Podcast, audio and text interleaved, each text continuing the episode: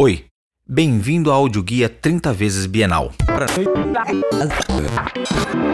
Sérgio Camargo dedicou-se à escultura em sintonia com questões construtivistas, que lidam com a ocupação do espaço, os ritmos dos volumes e as formas geométricas.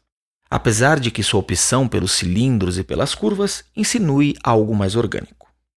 Segundo Paulo Venâncio Filho, poucas obras apresentam de maneira tão clara o seu sistema e o expõem coerentemente ao longo de uma trajetória de 40 anos. Camargo foi mesmo um precursor ao fazer da obra o próprio sistema, levando-o até o seu limite material e formal, explica o curador.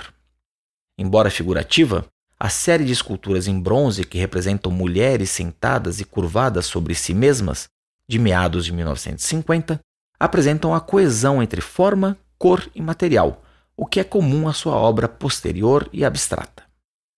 Suas obras intituladas Relevo são compostas de madeira, cilindros e cubos irregulares, que parecem sair de uma superfície plana.